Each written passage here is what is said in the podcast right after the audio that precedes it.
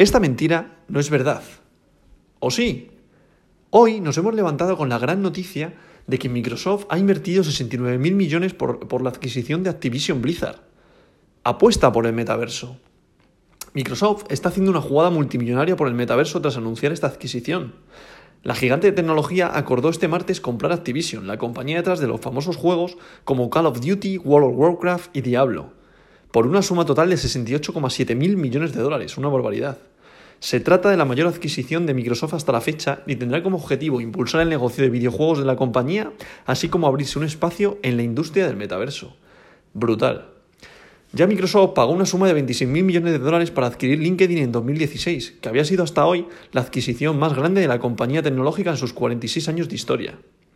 Microsoft ha estado buscando expandir su negocio de videojuegos. El año pasado ya adquirió el fabricante de juegos Bethesda por 7.500 millones de dólares.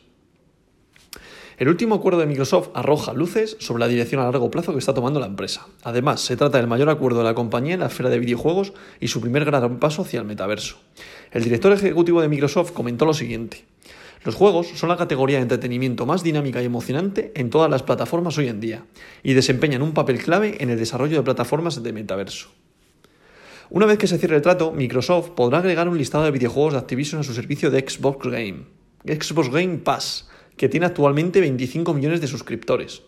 Entre los juegos, los usuarios de Game Pass tendrán acceso a franquicias populares como ya he comentado, Warcraft, Diablo, Call of Duty, Overwatch y Candy Crush.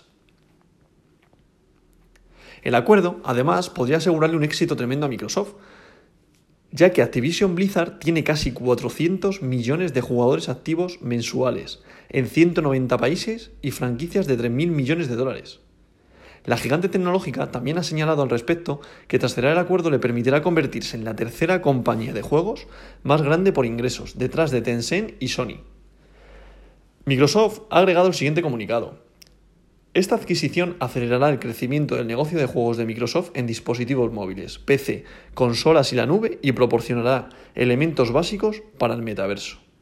La noticia se produce en medio de una polémica de varios meses por las denuncias de acoso sexual contra Activision. La empresa de videojuegos actualmente atraviesa un proceso legal en los Estados Unidos por presuntamente haber promovido una cultura de trabajo de acoso sexual constante. Según reportes citados por The Verge, cerca de 40 empleados han abandonado la compañía desde julio del año pasado. Microsoft no ha abordado este tema y de acuerdo con los reportes, Bobby Kotick continuará como CEO de Activision momentáneamente. No obstante, una vez cerrado el trato, Phil Spencer, el jefe de juegos de Microsoft y actual director ejecutivo de Microsoft Gaming, sea la persona directiva a cargo del negocio de Activision. Aún está por decidir. La última adquisición de la compañía también surge en un momento de gran interés en torno al metaverso.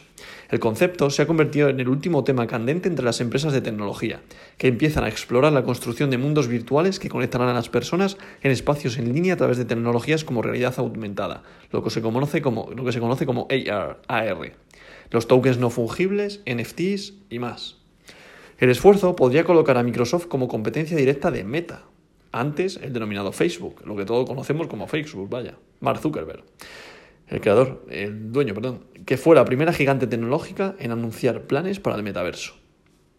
Más recientemente, diversas compañías, incluyendo Samsung, Nike y Disney, han empezado a explorar el sector al tiempo que empresas de videojuegos como Ubisoft y Square Enix también expanden sus mundos virtuales.